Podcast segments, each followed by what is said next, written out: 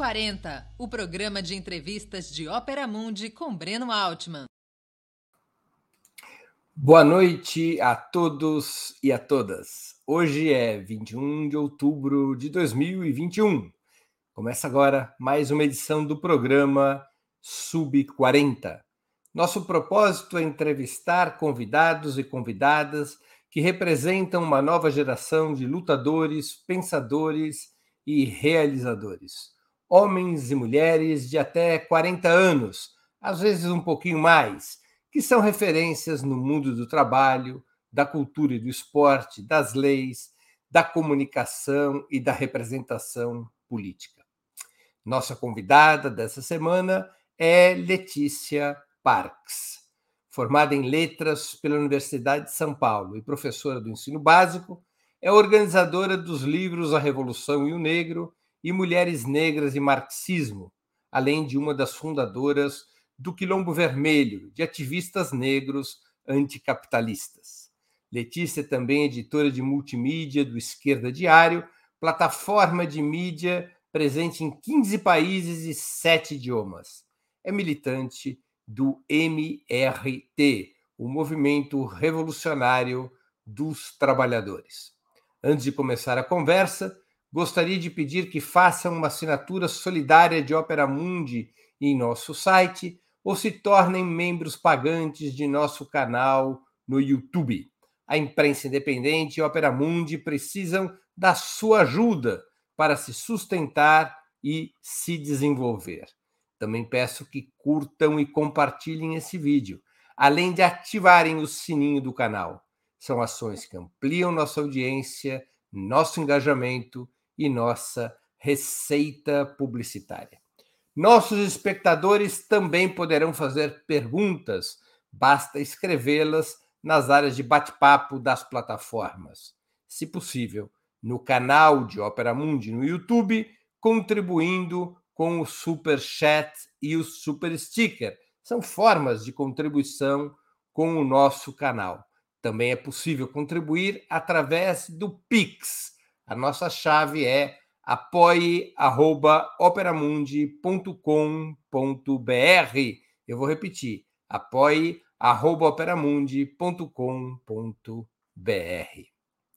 Boa noite, Letícia. Obrigado por atender nosso convite. Uma honra e um prazer tua presença no Sub40. Ô, Breno, muito obrigada pelo convite. Prazer estar aí com vocês e a gente poder fazer esse papo aí de hoje. Letícia, aqui a gente sempre começa de forma indelicada. Qual tua idade e onde nasceu? Eu tenho 31 anos, sou nascida em São Paulo. Nasci no Hospital Saboia, lá no Jabaquara do Jabaquara. Como é que foi tua vida até virar uma militante de esquerda e antirracista? Essa formação veio da família ou você a conquistou pelo caminho? Breno, eu tive muita sorte, assim, eu tenho uma família de pais ativistas, é... enfim, eu fui em muitas greves, muitos processos de luta, participei das lutas contra a privatização da saúde nos anos 90, quando eu era bem pequenininha, com os meus pais, é, são enfermeiros, meus pais, é, trabalharam, enfim, toda a vida em hospital público, e eu sempre acompanhei eles bastante nesses, nesses momentos, assim. E, eu acho que foi forjando um pouco a personalidade, né? Assim, esse, esse, essa atração pelo, pela mobilização, pela atividade política, ainda que a gente seguiu caminhos diferentes, né? Meu pai é, é militante do PT, é, hoje em dia é um pouco mais é, nos conselhos de saúde e tal, menos na linha de frente, assim, da, do sindicato e tal. E eu, enfim, é, reconheço muito as potencialidades, essa história linda que meu pai tem, né, de ter participado de greves, movimento antimanicomial e etc., é, mas acabei seguindo um caminho é, de uma perspectiva revolucionária né? Mas a gente é muito amigo, a gente conversa muito, troca muito é, opiniões, é, debates, os almoços são cheios de é, provocações, discussões acaloradas, é, mas sempre fez parte da minha, da, do meu cotidiano, assim, essa questão da, da, da atividade política, da vida política. Por que, que você escolheu fazer letras? Porque. Uma família de pais enfermeiros, por que letras? Pois é, meus pais eles têm essa característica também. É um é pessoal bastante, é, uma concepção bastante livre assim da criação dos filhos, né? Então meio que ninguém, a gente é em cinco irmãos, ninguém seguiu muito a saúde, assim. Eu tenho um irmão que foi fazer psicologia, mas hoje ele está vivendo é, de plantação, está morando numa numa terrinha no interior de São Paulo. É, seguiu um caminho bem diferente, assim. Então, eles nunca exigiram, nunca é, fizeram pressão para que a gente seguisse o caminho deles, né? É... Não exigiram nem que você fosse do PT, nem que você fizesse carreira de saúde. Nenhuma dessas coisas. E são super orgulhosos dos caminhos dos filhos, assim.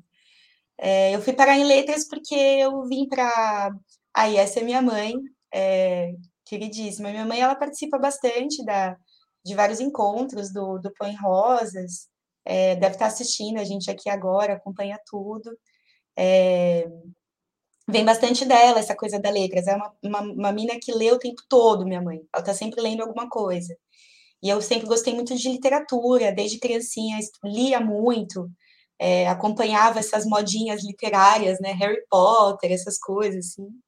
Depois eu fui, é, enfim, enveredei por esse caminho de gostar é, da ideia de ser professora também, acabei indo parar na letras. E quando começou tua participação por conta própria, não mais no colo dos seus pais, mas por conta própria na luta política, na luta antirracista?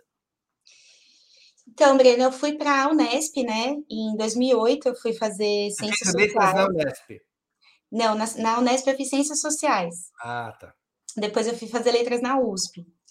É, na Unesp, eu entrei em 2008, foi o ano seguinte de uma jornada de lutas muito forte que teve em 2007, né?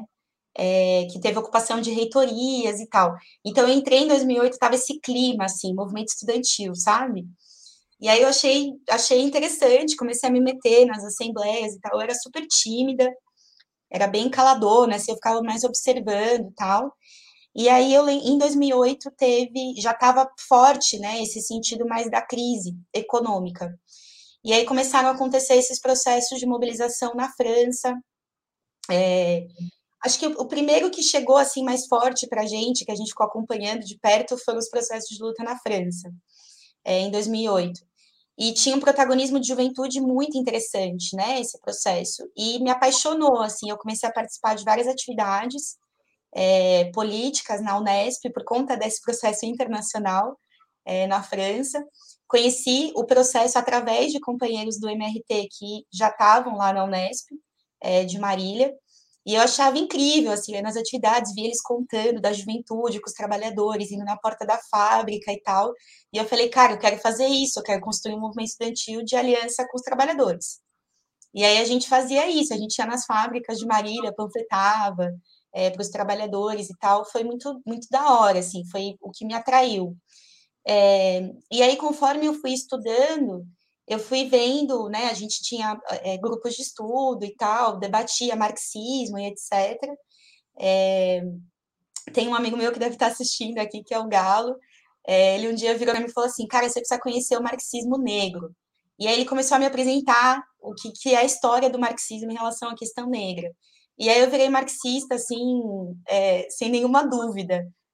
Achei incrível a história do, do, do, marxismo em relação à luta negra, o papel é, é dos pensadores negros marxistas, né, na formulação é, de cada programa, o, a, a, leitura do Marx sobre a luta negra, enfim, eu fui conhecendo tudo isso com o Galo, e me apaixonei e me tornei marxista, assim, mas o primeiro incentivo, o primeiro o, o primeiro, assim, o primeiro chamado foi esse processo na França, assim, que me atraiu muito. Entendi. Letícia, você provocou uma polêmica no ano passado com a filósofa Djamila Ribeiro, quando a criticou por ter feito um vídeo publicitário para a empresa 99. Por que razão artistas e esportistas poderiam fazer publicidade, mas não intelectuais e militantes? Então, a questão é que, é, em primeiro lugar, né, ninguém está impedido de fazer publicidade, de ganhar o seu próprio dinheiro, é, vender a sua imagem associada a uma marca, enfim, isso é uma decisão individual, né? A questão é quando é, parte do discurso da campanha busca atrelar essa campanha publicitária com alguma, alguma espécie de conteúdo de luta, como se fazer essa campanha publicitária fosse um aspecto da luta negra. Né? Isso não foi feito só essa vez pela Djamila, né? No caso do 90, da 99, o conteúdo da campanha era esse, né? Então, ah, se você está contra o racismo, é 99. Era, era 99 é empresa de táxi, né? Isso, a 99 ela é uma empresa de táxi de entrega já também, né? Ela já tem sim, é, sim. entregadores também. Agora, recentemente, teve a, a campanha publicitária do uísque. Você deve ter visto, o pessoal que está assistindo deve ter visto também. Eu acho um absurdo, né? A gente naturalizar que se associa a imagem da luta das mulheres negras a uma marca como é, a, a, como que chama? Black Label, né? Não tem nada a ver uma coisa com a outra. Você pode vender a sua imagem. Agora, é muito importante para a gente que é ativista debater que a nossa luta não está ali, né? Então, a questão não é recriminar que a Djamila faça uma campanha publicitária, ela faz o que ela quiser, né? A questão é que ela fez isso no dia em que, em que aconteceu o break dos apps, né? Então, ela como uma personagem é, é, que muita gente vê como referência da luta negra, né? Apesar que a gente vem dizendo, né, esse papel e essa perspectiva liberal é, de, de antirracismo que ela, que ela defende, né? Ou seja, não é uma perspectiva anticapitalista ou revolucionária, né? É uma perspectiva liberal. E isso vai se expressando em coisas como essas, né? A véspera do break dos apps, você decidir é, é, atrelar a luta negra a uma publicidade de uma, de uma empresa que é uma das exploradoras né, do trabalho de aplicativos. Então, tem uma contradição muito importante aí. Agora, a, a questão também, né, ficou bastante gente falando, ah, mas é uma briga, um ataque. Gente, é um debate político, né, não tem nada a ver com um ataque pessoal. A, a pessoa da Djamila Ribeiro é um debate político. Qual que é o lugar da luta negra? É, nas campanhas de, de, de, defesa dos aplicativos e dizer que os aplicativos tratam bem o trabalhador, ou é, é um debate de como a gente vai enfrentar o trabalho precário e organizar a nossa classe contra todos os ataques, né? Então, é um debate político sobre qual é a perspectiva de antirracismo e de luta negra que a gente quer construir. Isso era o que estava em debate ali, né? Quer dizer, de alguma maneira, essa polêmica tua com a Jamila reflete a existência de distintas e até antagônicas correntes no movimento antirracista. Exatamente. Claro, porque vai existir uma, uma, uma apropriação por setores liberais é, de uma tentativa de frente a todo. Porque, assim, né, a gente está num momento que é, é, é absurdo que a gente está vendo a extrema-direita dizer, né, sobre as massas negras, sobre as mulheres, é um momento de muito ataque. Né? Então, isso, obviamente, nenhum momento de grandes ataques e grandes violências contra a nossa classe, contra as massas negras, as mulheres, passaram impunes da luta de classes. Né? A luta de classes responde, as pessoas se organizam e elas lutam contra qualquer violência que elas vivem. Né? Isso sempre aconteceu assim na história. Né? É, então, desse ponto de vista, frente ao avanço da extrema-direita, me parece é, natural e, inclusive, apaixonante que surjam processos de luta negra como que a gente está vivendo a nível internacional. Agora, o que começa a acontecer também? Os capitalistas é, liberais, né, esses que não são da extrema-direita, eles começam a tentar capturar é, o nosso, a nossa perspectiva de luta, a luta antirracista, a luta antipatriarcal, e tentar imprimir um conteúdo para a nossa luta que seja de um norte que possa ser dentro do capitalismo. Então, eles querem convencer a gente de que dá para a gente resolver o problema do racismo sem acabar com o capitalismo.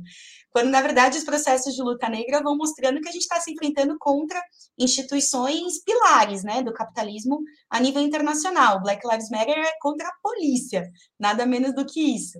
Né? Ou seja, começa a surgir um desespero em setores da burguesia de como que eles vão fazer para tirar essas massas da rua e colocar um norte para a nossa luta que não passe pelo questionamento a instituições, é, chave do capitalismo, ou que não passe pelo questionamento do sistema capitalista como um todo. Né? Então, aí vão ter várias correntes é, que vão se dizer parte do movimento negro, mas que, na verdade, é, cumprem o papel de ligar a nossa luta a um norte por dentro do capitalismo, a uma resolução da luta negra por dentro do capitalismo.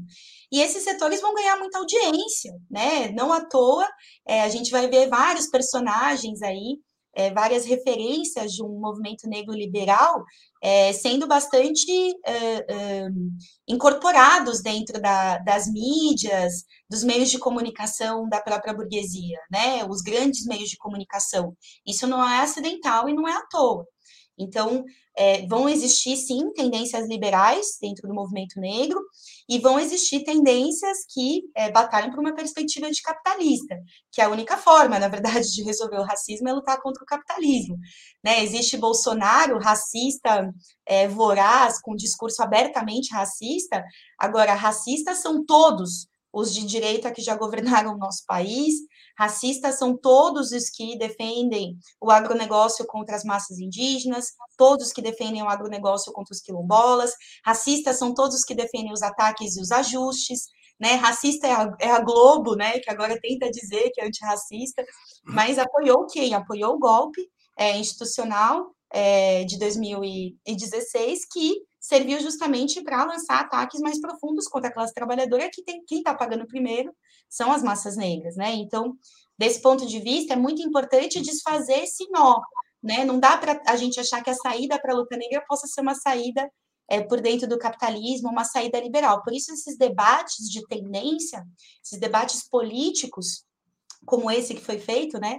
Em relação a estar com os trabalhadores do BREC dos EPs ou estar com a 99, naquele momento crucial, são debates tão importantes, porque eles vão ajudando justamente a abrir essa reflexão é, e colocar para debate qual que é a nossa saída, qual que é o programa para a luta negra. Entendi. A Djamila, no calor da polêmica, chegou a te chamar de Clarinha de Turbante. Afinal, quem é negro no Brasil e quem poderia ou deveria determinar essa condição racial? Porque essa expressão dela é um pouco para dizer: olha, é, eu não considero que a Letícia é suficientemente negra para debater comigo. Assim, passou essa impressão. Sim. É, ah, eu, aí eu acho que tem uma discussão interessante, né? Que teria, obviamente, que partir em primeiro lugar da gente debater é, a história do racismo no Brasil de forma breve, porque assim, Breno, a gente tem uma, um, uma característica do racismo brasileiro que é ele ter sido marcado por várias décadas é, de uma coisa que chamou tese da democracia racial, né, que depois, conforme foram se passando as décadas de 30, 40, 50, em especial, né, no, no ápice da repressão é, estatal é, contra a classe trabalhadora, que foi a ditadura militar de 64 em diante, é, começa a se desmontar né, o mito da democracia racial e chamá-lo de mito, inclusive. O que, que vai dizer a tese da democracia racial, que está bastante na boca é, de Bolsonaro, de Mourão e companhia? Vai dizer que a miscigenação no Brasil produziu um país é, sem negros, né, um país sem racismo, porque, na verdade, as pessoas misturaram tanto que meio que todo mundo é negro, também todo mundo é português, também todo mundo é indígena, então, na verdade, essas diferenças raciais, elas foram é, é, é apagadas ou elas cumprem um papel positivo no país, né? Isso a gente recupera aí, por exemplo, o que vai dizer Gilberto Freire, né? Que ele vai falar, ah, os negros têm o papel de contribuir com é, o samba, a feijoada, é, e contribuir com esse espírito mais trabalhador, o português com a organização e a, e a amabilidade, enfim, então ele vai ter, ele vai atribuir, né, essa essa, as raças, a composição de um país onde existe uma espécie de equilíbrio é, entre as raças, de uma relação harmônica entre as raças, e para isso também vai transformar a leitura da história do racismo no Brasil, né, da escravidão, em especial, dizendo que a escravidão não foi um momento de violência, mas um momento de convivência pacífica entre negros e brancos, de é, é, de sincretismo, de irmandade, de colaboração e etc. Bom, isso tudo a gente hoje já sabe que é bastante mentira, né? Agora, tem alguns dados que são importantes para a gente desmontar esse discurso, né? O primeiro é que o que se chama de mestiço é, no Brasil, né, o que seria o, o, fruto da mestiçagem, é essa população que o IBGE vai chamar de parda, né? Que seria, por exemplo, com a, a, a forma como algumas pessoas me é, heteroidentificariam, né? A Letícia não é negra, ela é parda, por exemplo, poderiam dizer isso. Porque minha mãe é branca, meu pai é negro, então, bom, não dá para falar que a Letícia é negra, ela é parda. Beleza. Só que essa comunidade de pardos, essa população parda brasileira, quando a gente vai analisar os dados, o que, que acontece? Essa população ela vive em condições materiais exatamente iguais à da população que se identifica preta. Então, se a gente pegar, por exemplo, a média salarial, dois anos atrás, né, três anos, né, feito o último, último censo nacional do IBGE, a gente vai ver que a diferença salarial entre pretos e pardos era de pouco mais de 20 reais, né? Então, que, que é 20 reais? Né, nessa, nos preços dos alimentos, é, no preço da gasolina, a gente estava falando um pouco antes do preço da gasolina, né? A gente vai lá por 100 reais, não sobe nem, nem um pontinho, né, do, do ponteiro da gasolina. Você vai no mercado, 20 reais é um pacote de arroz, né? Até mais, às vezes, dependendo da região é, do Brasil que você está. Então, desse ponto de vista, por que, que esses dados são importantes? Todo o movimento negro da década de 60 ele vai recorrer a esses dados e vai mostrar similitudes, similitudes na vida de pretos e pardos em vários âmbitos do que a gente pode dizer que é o racismo brasileiro, né? Que é, por exemplo, o gatilho policial, o gatilho fácil, né? A violência policial. Qual que é a marca da violência policial na população preta e parda? É similar, né? Então não dá para a gente dizer que a mestiçagem produziu uma população que não sofre racismo, porque, na verdade, pretos e pardos dividem experiências muito similares é, de, de racismo. Então, desse ponto de vista, a fala da Djamila é uma fala que ela atua contra a massificação da identidade negra e a produção de uma, é, é, de uma conclusão, de uma consciência coletiva da massa negra brasileira, que é preta e parda, de que ela vive racismo. Ou seja, dificulta que mulheres como eu, que são é, trabalhadoras domésticas, né, com a minha cara, com a minha aparência, com a minha mistura racial, que são muitas, são milhões, a grande maioria da população negra no Brasil, dificulta que essas mulheres consigam se perceber negras e a, e a partir daí reconhecer qual que é o seu inimigo e organizar é, a sua forma de luta e de é, é, é, e de, enfim, as formas que vai encontrar para vencer esse inimigo que é o racismo. Isso tem um nome, Breno, chama colorismo, né? Que é você é, dizer que através da tonalidade da pele existe mais ou menos, ou menos racismo. E na nossa visão não se trata de fazer isso, né? Se trata é, de é, batalhar para massificar a identidade negra, ajudar que as massas negras brasileiras de pele mais clara também percebam é, a violência racial que sofrem, possam se organizar como classe e que, desse ponto de vista, cada uma é, da, das violências vividas por cada setor, por cada fatia dos negros de uma região, de uma condição é, material ou de vivência específica, não sirva para dividir o nosso movimento, mas para incorporar é, mais lutas que a gente também possa levar junto. Ou seja, eu não sou quilombola, mas eu luto pelo direito à demarcação das terras quilombolas, né? É, enfim, eu acho que está um pouco é, é, em torno desse debate. Obviamente, naquele caso, foi utilizado para anular a minha posição política, né? Eu acho que se eu tivesse concordando com ela, talvez ela não falasse é, que eu era clarinha de turbante. Né? Você acha que a expressão que ela usou é, vai além de ser, digamos, um recurso agressivo de debate, reflete uma concepção, essa concepção colorista a qual você se referiu? Sim, reflete uma concepção que é uma concepção de divisão, né? De é, a gente poderia falar de armadilhas, né? Do liberalismo na luta negra. Uma das armadilhas é a armadilha de tratar as saídas para enfrentar o racismo como um dos caminhos, né? Para enfrentar o racismo, o caminho do empoderamento individual, dos negros no topo. Para uma estratégia do empoderamento individual dos negros no topo, faz sentido você tentar reduzir a composição da população negra no Brasil né? Para quem quer enfrentar o racismo e junto do enfrentamento ao racismo quer derrotar o patriarcado e também quer derrotar a sociedade de classes, a exploração capitalista, a nossa saída não é ficar estratificando e dizendo quem tem direito de falar no nome dos negros.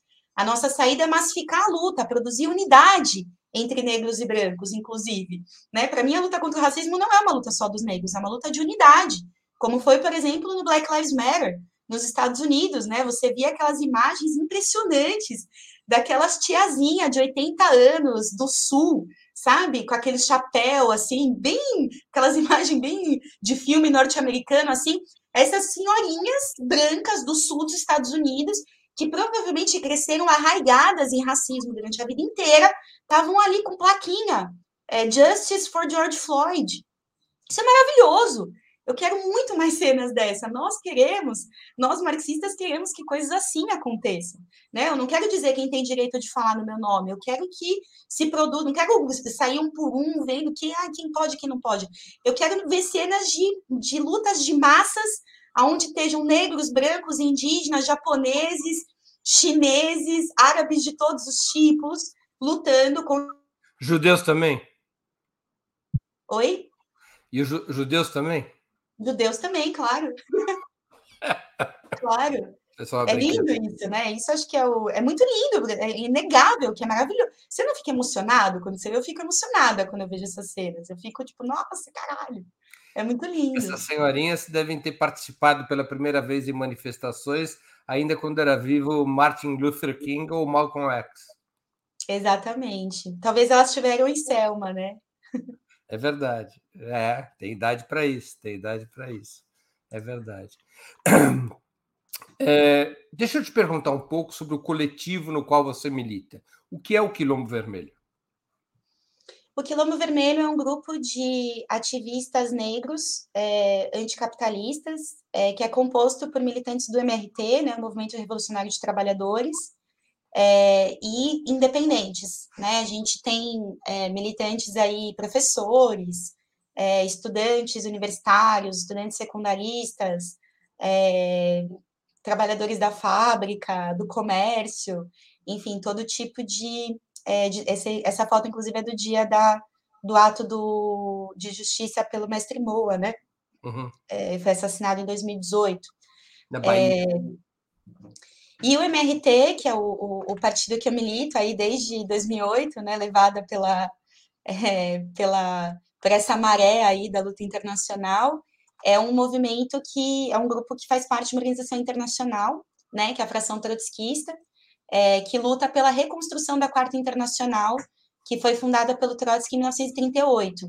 A gente está em 14 países aí, é, fazendo parte de vários processos de luta, assim, é muito da hora e acompanhando também quem não conhece, enfim, quiser entrar no Esquerda Diário, tem os idiomas ali do Esquerda Diário, cada um deles é algum, alguns países que a gente está, né? Aí dá para acompanhar também, na França, a gente participou é, do processo de luta dos coletes amarelos, é, temos agora um pré-candidato a presidente, que é um imigrante ferroviário, o Anassi Kazib. É, no Chile, a gente lutou né, no, no é, nos processos, nas jornadas aí de luta dos últimos meses, aí mais de um ano já, é, para uma constituinte que fosse livre e soberana, né, mas a que foi aprovada acabou sendo manipulada, tomou um rumo de, mais controlado pelo regime, né, a gente inclusive conseguiu um, um, um membro da, da constituinte é, que está lá lutando dentro da constituinte, inclusive pela liberdade é, dos que foram presos durante esses processos de mobilização, né? ou seja, como que você aceita que a Constituinte tem que acontecer, mas você mantém presos os que lutaram é, por essa Constituinte. Então, enfim, esse é mais ou menos a, a, a, a constituição desse grupo nosso, né? Acho que vale a pena contar é, do que está acontecendo agora. A gente está na Argentina agora com o PTS, é, na frente de esquerda. É, eu acho que, enfim, lá onde a gente teve mais experiência, assim, de, de participar de muitos processos de, de luta de classes, processos de ocupação de fábrica, né? É, e agora a gente está participando da, das eleições para é, deputado com a Miriam Bregman e o Nicolás Delcanho na frente de esquerda dos trabalhadores, né? E a gente participou de debates aí nas últimas semanas, também estão lá no Esquerda Diário os, os vídeos dos debates, é impressionante, é, o que é a Frente de Esquerda dos Trabalhadores na Argentina, que compõe, é composta por é, vários grupos da esquerda né, argentina, com um programa muito claro de independência de classe, é, de é, uma concepção de enfrentar os ataques, a crise capitalista com é, as ferramentas do, de luta dos trabalhadores, né, ou seja, os parlamentares não são tudo o que o partido faz, né, os parlamentares estão a serviço de fortalecer as lutas da classe trabalhadora, da juventude, das mulheres e tal. E teve um lance que foi muito bacana, que foi agora em 2021, é, o nosso companheiro Alejandro Vilca, lá da, de Rui, é, que é Gari, teve 23% dos votos é, nas eleições primárias para deputado, né, que é uma porcentagem que nunca foi alcançada é, por candidatos da esquerda socialista no Brasil, assim.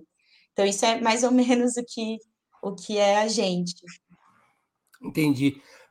Agora vou te fazer uma pergunta para o seu pai escutar a resposta. Qual é a tua avaliação sobre as políticas antirracistas adotadas nos governos do PT, particularmente a política de cotas? A política de cotas é uma política é, elementar, né? É inaceitável que você tenha um país onde 55% da população é, nacional, em alguns estados 70%, é, 75%, algumas cidades 90%, seja negra e as universidades públicas sejam 2% negras, né, como eram é, antes das cotas raciais. Tive a oportunidade de estudar na UNB, é, eu comecei meu mestrado lá e era impressionante, assim, eu, eu entrei na USP sem cotas em 2012 e fui para a UNB agora, 2019, é, e a UNB tinha cotas, a USP não tinha, né, até o meu último ano a gente estava lutando ainda na USP para ter cotas raciais. É, e eu entrei na UNB, eu não conseguia acreditar, assim, para mim parecia que eu tinha voltado para o colégio, porque tinha muita gente negra, eu nunca tinha visto um corredor universitário desse jeito. É, a questão é que as cotas raciais, elas foram uma conquista, né, do, do movimento negro. Eu fui em muitos atos, todos os meus amigos da minha geração de estudantes lutaram por cotas raciais, a gente fez atos de rua, ocupação de universidade, ocupamos é, é, a reitoria da, da a reitoria o Conselho Universitário da USP pelo, pelo direito a cotas, enfim, foi um processo de luta de décadas, né, o direito às cotas raciais. É, e isso veio é, pela, pela mão do governo do PT, é, justamente produzido por esse setor que elegeu o PT, né? Porque, em alguma medida, o PT tinha que corresponder é, as, aos anseios dos setores que colocaram o, o, PT no poder, né? Que vários deles eram os ativistas que tiveram nesses processos de mobilização. Né? A questão é que eu vejo que tudo isso é produto é, da, da mobilização, dos processos de luta.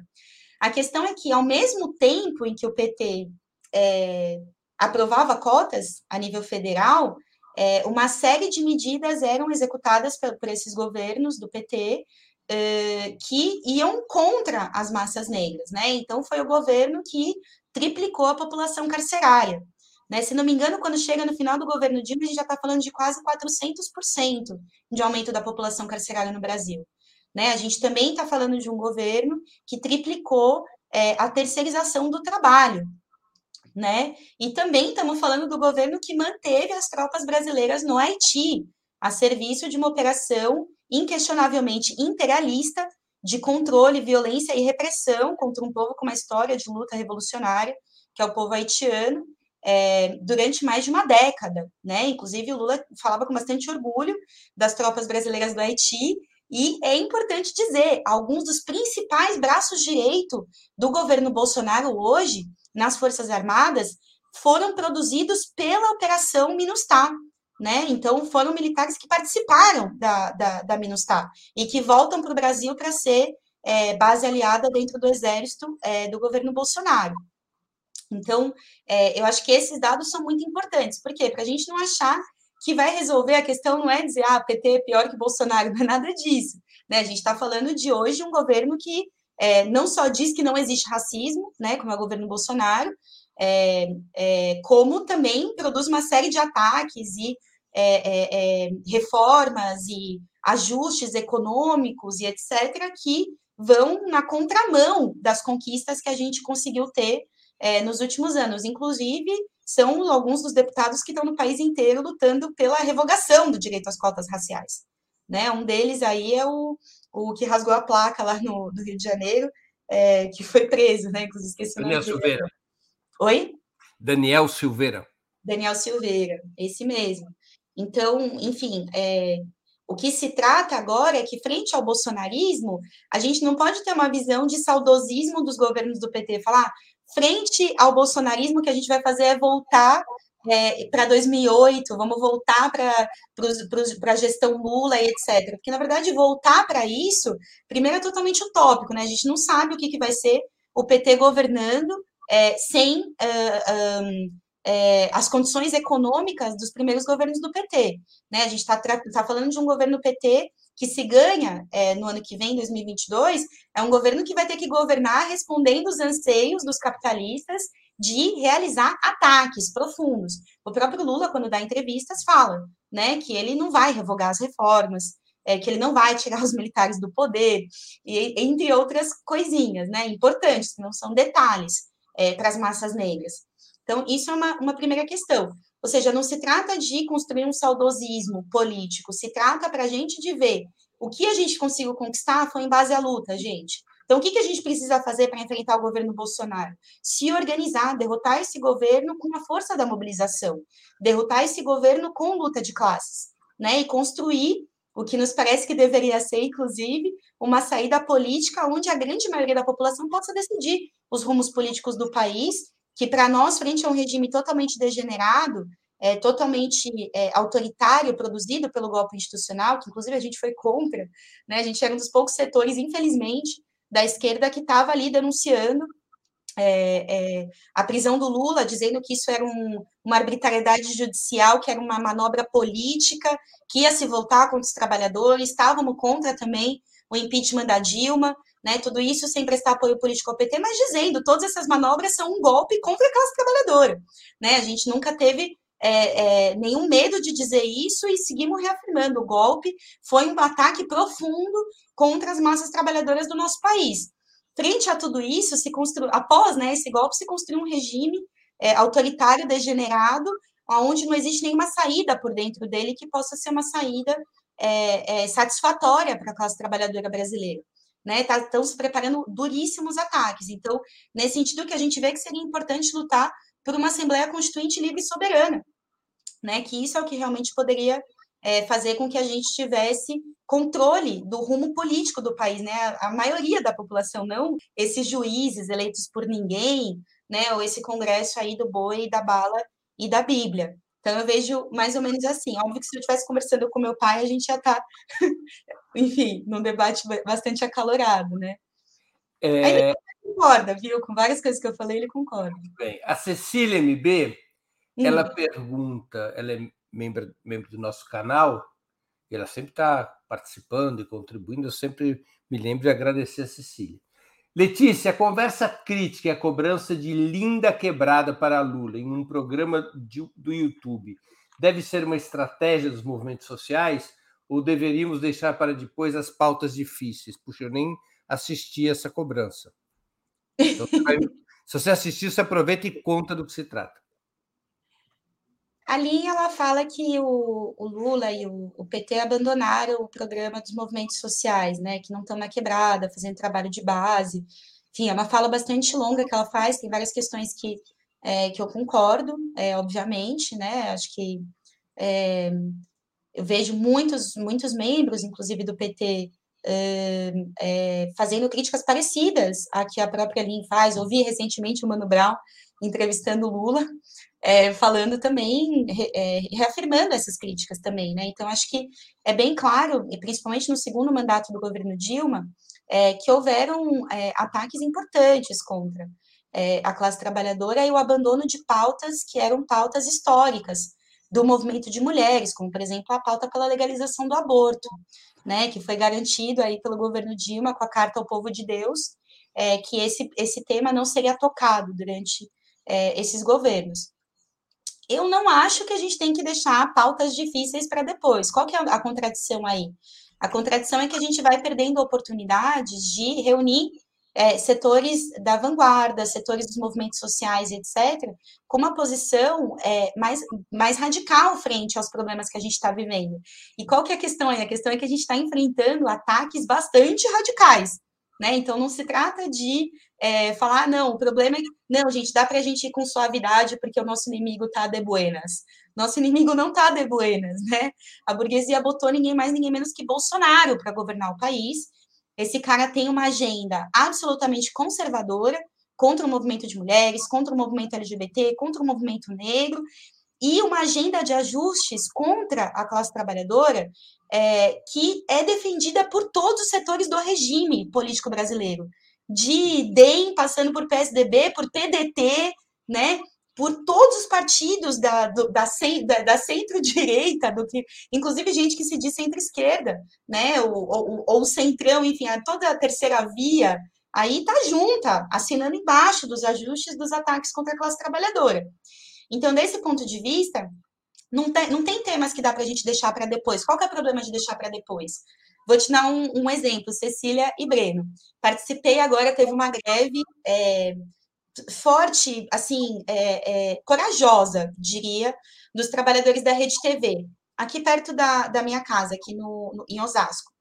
É, fui lá participar da greve. Não tinha nenhum trabalhador ali, nenhum trabalhador ali que não percebia que o que eles estavam vivendo de drama econômico, salarial, não era fruto da reforma trabalhista. Todos sabiam que era, porque os caras são radialistas. A função deles foi desviada mais do que, sei lá, mais do que o Rodoanel desvia a gente dos nossos caminhos no dia a dia aí. Foi desviada sem, sem trégua. O cara, ele, ele tinha uma função que era pintor. A reforma trabalhista garantiu o direito das empresas de rádio e TV de fazerem o cara que é pintor fazer todo tipo de serviço de radiação, de, de radialista. Então, esse cara tá dentro das TVs pintando, fazendo manutenção, dirigindo o carro de apresentador milionário, tá indo pintar a casa de dono da rede TV, certo? Então, o cara está sofrendo desvio de função, ele sabe que isso é reforma trabalhista. Ou seja, a gente tem um processo de luta acontecendo agora, né? Isso foi há, há, há um mês o processo de luta da Rede TV que eu pude participar. MRV de Campinas, 700 trabalhadores da construção civil em greve. Essa galera sabe que o efeito que eles estão vivendo de semi-escravidão dentro da MRV foi fruto de todas as, as formas de. É, é, é, de uh, ajuda que o empresariado é, brasileiro da construção civil recebeu de todos os governos dos últimos 30 anos. Né? Receberam isenções, receberam direito de é, criar funções totalmente precárias, o direito, por exemplo, de manter as mulheres trabalhando grávidas em condições de periculosidade. A gente estava vendo tudo isso acontecer na nossa cara e esses trabalhadores também. Ou seja, não falar que é preciso revogar as reformas não dialoga com o trabalhador da MRV. Porque o trabalhador da MRV ele quer, ele quer revogar a reforma trabalhista. O trabalhador da Rede TV também quer revogar a reforma trabalhista. O trabalhador da MRV, ele não quer amanhã falar sobre é, reforma urbana radical, porque ele está morando na favela sem água e sem esgoto agora. Então, não falar das pautas difíceis agora é parte do que explica por que, que o processo de luta contra o Bolsonaro não consegue dialogar com mais setores da classe trabalhadora.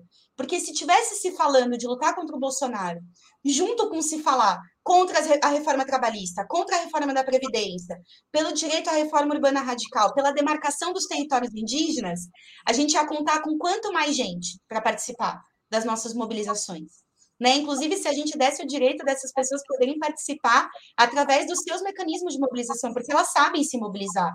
Né? O, o trabalhador da Rede TV estava lá fazendo piquete na Rede TV por oito dias seguidos. O indígena estava lá cantando Brasília, ou seja, a galera sabe lutar, tem método. A questão não é não saber lutar ou não querer. A questão é que o que, se, o que era preciso que essas pessoas escutem para poder estar tá na luta, que é pelo que elas querem lutar, é, precisa ser dito pela esquerda. Né? Isso não pode ficar para depois. Não tem como ficar para depois.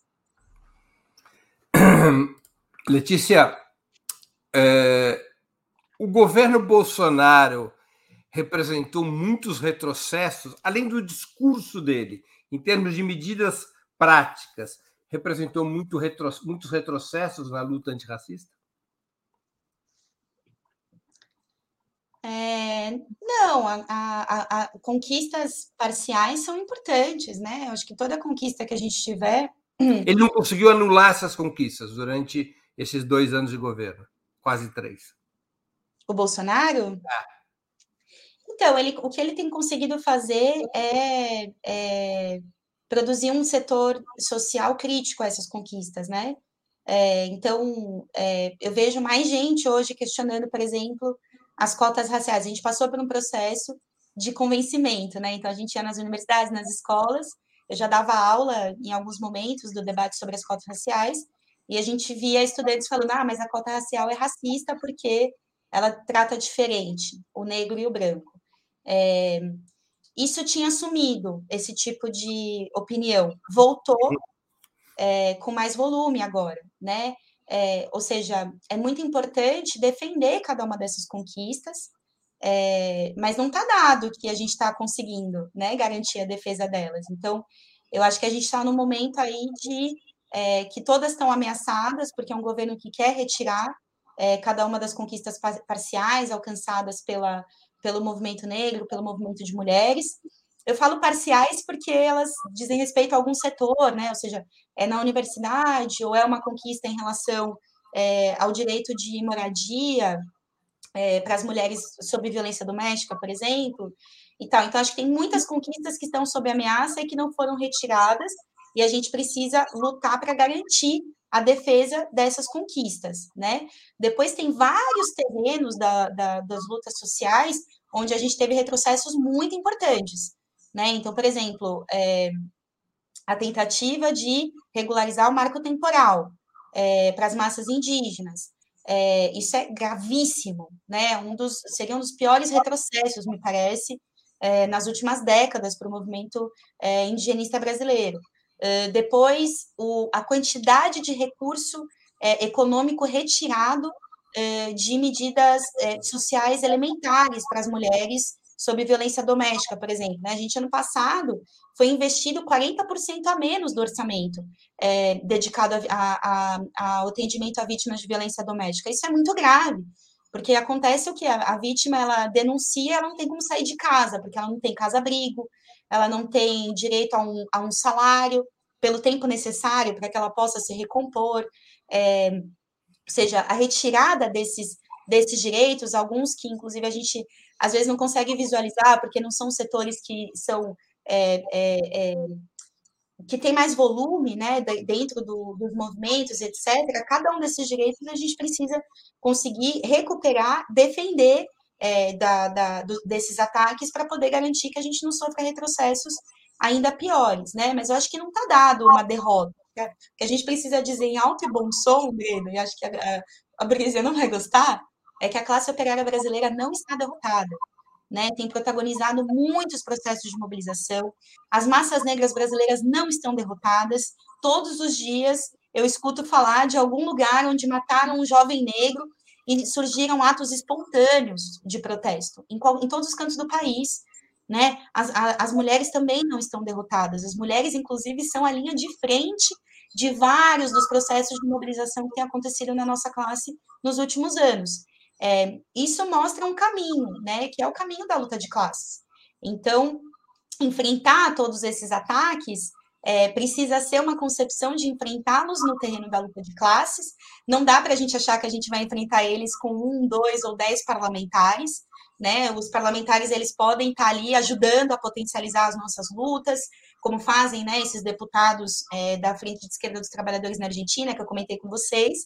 Agora, é muito importante fortalecer as medidas de auto-organização, as assembleias de base, né, lutar para que a gente consiga organizar as nossas lutas dentro dos locais de trabalho, para isso precisa se enfrentar com as burocracias sindicais que estão vivendo numa, um pacto de paz, né, é, com o governo Bolsonaro, infelizmente são muitos processos de mobilização que poderiam ter sido unificados, e a gente teria jornadas de luta exemplares é, de enfrentamento ao governo, e isso não foi feito, né, então eu acho que é muito importante dizer, a classe não está derrotada, a classe está lutando sem parar.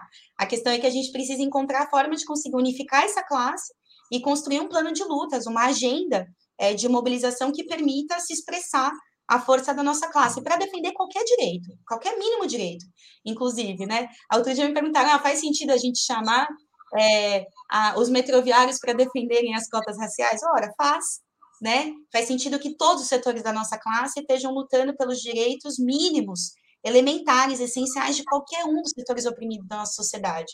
E acho que isso também é parte do debate que precisa ser feito, né? Porque é, as mulheres violentadas, as mulheres é, é, precarizadas, as, os, os, negros que sofrem racismo da polícia, etc., no dia seguinte voltam para o local de trabalho, eles são trabalhadores.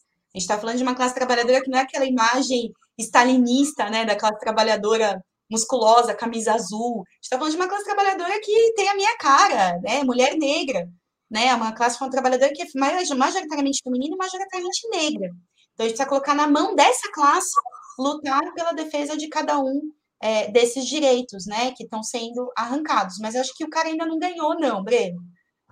Qual, o que fará o MRT em um cenário na qual a disputa presidencial seja entre Lula e Bolsonaro? Ah, eu acho que tem que ver as condições do pleito eleitoral, né? Eu acho que é difícil debater isso há um ano, né, da, da das Nesse eleições. Momento, 11 meses. Hã? Nesse momento já são 11 meses. 11 meses. Acho que é muito importante o, é, encarar as eleições com a seriedade que elas têm que ter, né? A gente precisa debater programa político, precisa debater uh, uh, as propostas, a perspectiva política de cada um dos setores, e, obviamente, né, eu acho que se existe um grande processo de é, é, mobilização, é, nós acompanharemos, né? A questão é, a gente poder dispor, a gente poder dispor do tempo necessário, do debate necessário para poder tomar qualquer decisão. Acho um erro que existam setores ah, já hoje né? Inclusive, o pessoal recentemente fez o seu congresso e já definiu de, de antemão que não vai ter o seu próprio candidato, né? Isso me parece um erro importante, abrir mão é, de uma independência política que permitiria apresentar um programa à esquerda do PT para as eleições. Né? Ou seja, a gente precisa desse programa à esquerda do PT nas eleições. A gente já sabe, pelas declarações de Lula, pelas declarações de distintas figuras do PT, pelas gestões que o PT está fazendo é, nos, nos, nos estados que governa, né, como na Bahia, por exemplo, onde o PT está militarizando escolas, nós já sabemos que não dá para esperar do PT um programa político que sirva para enfrentar a extrema-direita.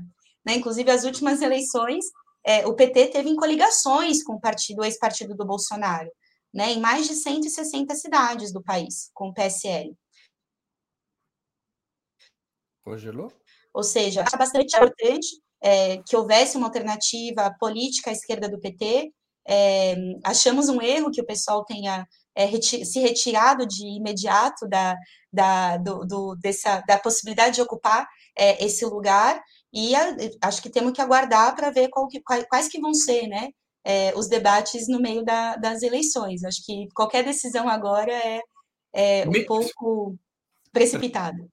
Você acha que é precipitado mesmo em, em termos de discutir um segundo turno entre Lula e Bolsonaro? Acho que sim, Breno, acho que sim. Inclusive porque, enfim, a gente está debatendo um cenário onde existe um regime político do golpe institucional, né? As últimas eleições foram manipuladas. É, ou seja, tudo isso também tem a ver com o debate. Né? A gente pode chegar num cenário de 2022 com eleições manipuladas, com um segundo turno em condições de autoritarismo total. Né? Então, acho que é tudo uma, uma discussão a, a ser submetida. É, o que eu acho sim, o que eu tenho certeza que eu, que eu te digo assim com toda segurança, é que me parece um erro desde já é, indicar qualquer tipo de apoio político ao PT é, sem é, se dar a chance de poder debater é, profundamente qual deveria ser o programa, a política é, para as eleições. Entendi. Letícia, a gente está chegando na reta final aqui da nossa entrevista. Eu queria te fazer perguntas a gente chama de perguntas ping-pong, né? Que eu sempre faço aos convidados no final do Sub-40. Então vamos lá. Prato imperdível. Prato imperdível. Minha mãe faz uma carne de panela com cebola, que é maravilhosa, eu amo. Eu chego lá, a teia, posso ter acabado de almoçar, eu vou comer de novo. Cerveja, cachaça ou vinho? Ai, cerveja. Uh, adorei a imagem é, cerveja com cachaça, se possível. Esporte favorito? Eu, fiquei, eu, eu, eu, tenho dificuldade de responder essa pergunta porque eu falo dança e as pessoas às vezes acham que dança não é esporte. Dança é meu esporte preferido. Sempre que eu vejo dança nas Olimpíadas, de qualquer forma, eu fico é, fixada, assim, assistindo. Tenho me, me, me envolvido muito nas, nas novas demonstrações de dança que tem existido aí, Heavy By, Recentemente vi uma ópera na França, dançada com break. É, gosto muito de, de, dança, mas eu nado também, né? Natação é o meu esporte é, diário. Time de futebol. Corinthians. Que tá arrasando aí com as minas. Passatempo. Passatempo, uh, cinema, eu gosto, de, gosto muito de ver filmes, séries, né? Agora tem as séries aí. É, tenho curtido muito assistir as ficções de é, mundo pós-apocalíptico, distopia, né? Inclusive tenho notado, Breno, um investimento forte da, da, da indústria cultural em produzir filmes de distopia, né? Que acho que é uma forma bem criativa de convencer a juventude que o mundo já vai acabar e não tem o que fazer. Então, digo aí, gosto de ver filmes de distopia, amo distopias, é, mas é, queria fazer o convite para a gente não pensar no fim do mundo, pensar na revolução. Livro inesquecível. Jacobinos Negros, C.L.R. James, é, conta a história da Revolução Haitiana, é, Revolução de São Domingos, né, naquele momento ainda não era Haiti, os revolucionários batizam é, São Domingos, primeiro como República de São Domingos, depois como Haiti. É, conta a história do Toussaint de Louverture também, que é um dos principais é, personagens aí da, da Revolução Haitiana. Faltou ao James falar das mulheres na Revolução Haitiana, para isso a gente produziu um podcast é, do feminismo e marxismo sobre isso, o papel das mulheres na luta haitiana, todos convidados aí a escutar. É, e, enfim, é um livro que eu acho muito forte e tem um dado muito interessante aí que o James era um trotskista, né, um trotskista negro, é, escreveu muito durante as décadas de 20, 30, 40, é, foi um, um, lutador assíduo pela revolução política é, na União Soviética para recuperar o controle é, da auto-organização né, dos trabalhadores, no controle é, da União Soviética, um, um militante anti-stalinista, então é um livro que é imperdível, assim, leiam, um marxista é, é memorável, C.L.R. James. Ah, esse é, aí é o meu, Mulheres Negras Isso, e aproveitar para falar dos seus livros, A Revolução e o Negro, e Mulheres Negras e Marxismo. Aproveita para fazer o esse seu... Aí quer que eu fale um pouquinho, Breno? Rapidinho? Fala, explica um pouco seus livros. Rapidinho. Ih, acho que ela travou. Puxa vida, ah, é, a gente publicou é, no começo desse ano. Você está falando primeiro que houve uma, houve uma, pequena travada na sua, no, no seu, na sua imagem, no seu áudio. É, o que você publicou no início do ano foi a Revolução e o Negro.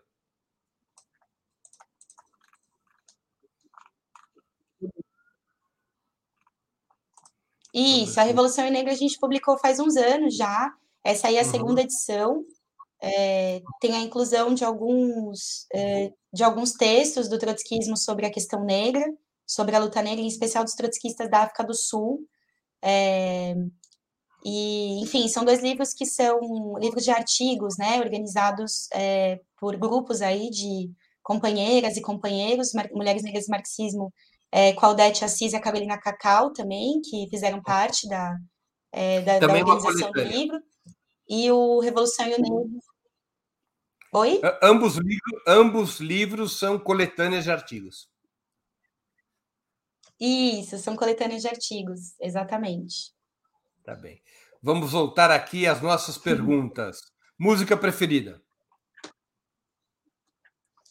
Eu gosto muito da Dia Branco, do Geraldo Azevedo. Será que é Geraldo Azevedo? Eu escutei ele, ele cantando Dia Branco. É, eu acho uma música bonita, assim, ela fala sobre é, não prometer nada, né, de para o grande amor, assim, prometer o que o mundo der. Eu acho uma ideia interessante de, de um amor mais livre, assim, mais é, sem contratos. Filme marcante. Filme marcante. É, recomendo para o pessoal Pão e Rosas, do Ken Loach. É, Ken Loach é um cineasta é, fez muitos filmes interessantes assim sobre o processo de luta de classes importantes, né? Tem um filme é, forte sobre essa greve, né? Uma greve é, de hoteleira é, de trabalhadoras migrantes nos Estados Unidos, onde elas vão recuperar essa consigna histórica do movimento de mulheres é, trabalhadoras que é pelo direito ao pão, mas também às rosas, né? Então o direito a uma condição material de vida que garanta não só o mínimo, mas a uma vida plena, uma, uma, uma, humanidade, uma vida humana, né, completa, com direito à arte, à cultura, à lazer. É, é muito interessante esse filme é, do Kim Loach porque tem a participação de um estudante na luta, na greve. Então tem esse cara aí que é um cara estudante, revolucionário, às vezes parece que ele é trotskista e tal, que é um cara que vai participar das ações próprio, da greve. O próprio Kim Loach é de origem trotskista. Sim. E ele, e ele observa muito isso nos movimento, no movimento operário, né? Como os trotskistas têm sempre essa atitude é, é, de buscar se ligar né, com os processos de mobilização mais avançados e, é, enfim, propor é, ideias, medidas de fortalecimento, de unidade e tal. Esse filme conta bastante disso, assim, de unidade, de luta das mulheres, de luta da classe trabalhadora, é muito, muito bacana. A gente usa o nome Pão e Rosas para nossa agrupação de mulheres, né? É, internacional. A gente tem ela nos Estados Unidos como Bread and Roses, Aqui no Brasil, Pão e Rosas foi fundada na Argentina é, e somos também aí um grupo de mulheres é, é, feministas revolucionárias, né? Feministas é, que lutam contra o capitalismo e no curso dessa luta defendemos o direito ao aborto legal, seguro, gratuito. É, então a gente se inspira muito nessa, nessa, nessas histórias, né, de greves como essa. Ídolo político. Ídolo político Leon Trotsky, sem dúvida. Trotsky foi, para quem não conhece, é, um grande é, dirigente revolucionário, dirigiu o Exército Vermelho é, durante a Revolução Russa, é, e certamente é o marxista que tira as conclusões mais profundas dos processos revolucionários do século XX. Né? Então, o Trotsky vai ser o cara, por exemplo, que vai olhar para a burocratização é, na União Soviética e falar é preciso defender cada uma das conquistas da União Soviética, porém lutar contra o processo de burocratização que mais cedo ou mais tarde vai relevar a restauração capitalista né, nesse território. Então, é, Trotsky, sem dúvida, é, esse grande é uma referência muito importante, é, e teve um carinho muito especial à luta das mulheres, à luta das massas negras, é, à luta da juventude, né? O cara que diz que para ser um revolucionário é preciso olhar o mundo com os olhos das mulheres, e é o mesmo cara que diz que a revolução é, vai ser, vai ter uma vanguarda negra ou ela não vai ser revolução, né? Então ele tem essa leitura bem, é, enfim, uma visão muito clara sobre o papel que as mulheres e os negros devem cumprir é, no processo revolucionário e deixou essa contribuição também para a nossa geração. Perfeitamente. Evento histórico do qual gostaria de ter participado? Eu queria ter participado, Breno, do quarto congresso da Terceira Internacional. Quando eu conversei com o José, o quarto congresso. Quando eu conversei com o José antes, eu falei, putz, tem vários eventos que eu queria ter participado da Primavera de Praga, né, que é esse processo de mobilização lá na Tchecoslováquia, né, que questiona justamente a burocratização do Estado operário, luta contra a direção é, burocrática estalinizada. É um processo muito interessante, eu queria ter vivido ele, acho que deve ter sido muito louco, parte do, da, dos grandes processos de 68. É, também queria ter participado das greves mineiras na África do Sul. É, também é um processo apaixonante, assim, dá para a gente ver é, que, assim, igual 2 mais 2 é 4, que estava pronta é, a possibilidade de fazer uma revolução contra o regime do apartheid ali. Mas depois pensando, eu falei, cara, eu acho que é, participar em 1922 de um congresso internacional que tira uma pauta política, um programa político completinho de luta contra o racismo, deve ter sido muito louco. E isso foi o quarto congresso da Terceira Internacional. É o primeiro, a primeira carta programática é, de luta contra o racismo internacional da história é, e foi escrita pelos marxistas comunistas da Terceira Internacional. Eu queria ter vivido isso, eu queria estar lá. Letícia, muito obrigado pelo teu tempo e por ter participado do Sub-40. Eu tenho certeza que nossos internautas aproveitaram muito essa hora de conversa. Obrigada, Eu... Breno.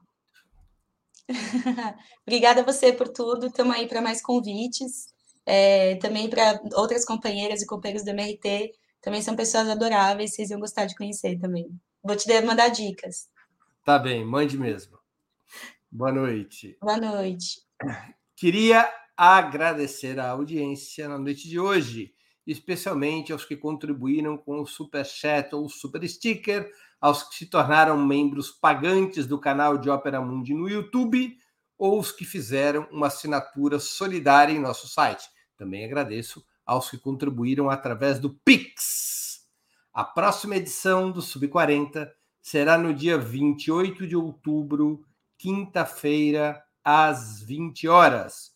O convidado será Dinaman Tuxa, advogado e coordenador executivo da Articulação dos Povos Indígenas do Brasil. O tema principal da conversa.